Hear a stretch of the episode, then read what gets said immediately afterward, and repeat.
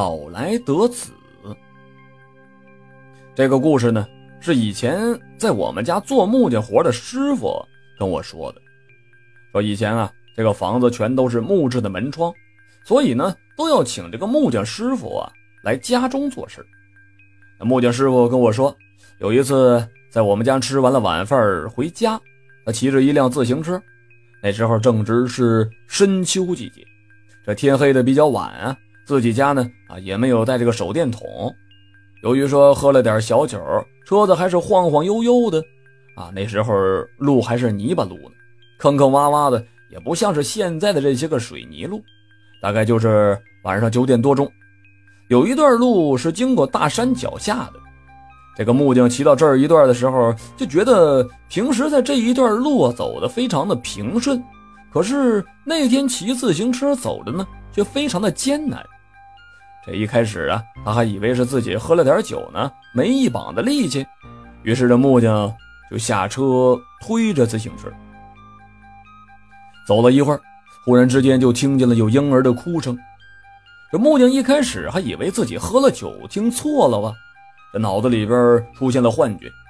可是推着自行车走着走着，觉得这个声音越来越大了。难道这这儿有遗弃的婴儿？突然之间，发现了前面的路旁有一点点的光亮，似乎是那个婴儿的哭声，就是从那儿传出来的。这个木匠呢，用试探性的脚步慢慢的走过去，走近了之后才发现，还真是一个婴儿。但是这个婴儿呢，跟其他的婴儿不一样，头上边的发髻像是被人扎好的，用一根绳子给绑着。身上呢，只穿了一件红色的肚兜。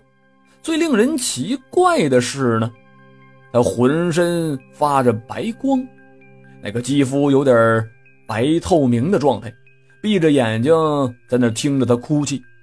这木匠此时是又惊又怕呀，这这到底是什么呀？路上的行人一个也没有，木匠呢也找不出其他的人过来帮忙。他也不知道这是什么东西，索性就不管了吧。刚准备骑上自行车，赶快的逃跑，没想到自行车的链条掉了下来了。这木匠当时这个怕呀，啊，他就推着自行车赶紧的离开。可是走到一半，这木匠心里边又有一些内疚。这婴儿一个人被遗弃在路边上，这大冷的天儿，身上就穿那么点衣服，这木匠实在是于心不忍了。说不定这是谁家的婴儿得了什么怪病被遗弃了。经过好一番的挣扎，于是这木匠又返回来了。那发光的婴儿仍然在路边上啼哭呢。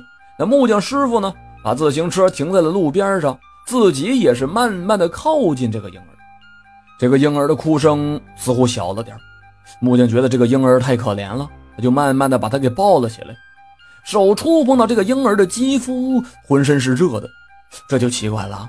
这么大冷的天儿，那婴儿就穿了一件肚兜，这体温怎么还能是热的呢？木匠脱下了自己的外套，给这婴儿裹上。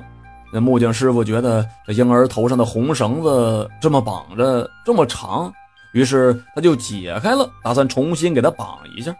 没想到的是，那婴儿明明在他手上，突然之间就不见了，只留下了一件衣服和那根红绳子。在木匠师傅手里边，这木匠当时觉得自己是不是出现幻觉了呢？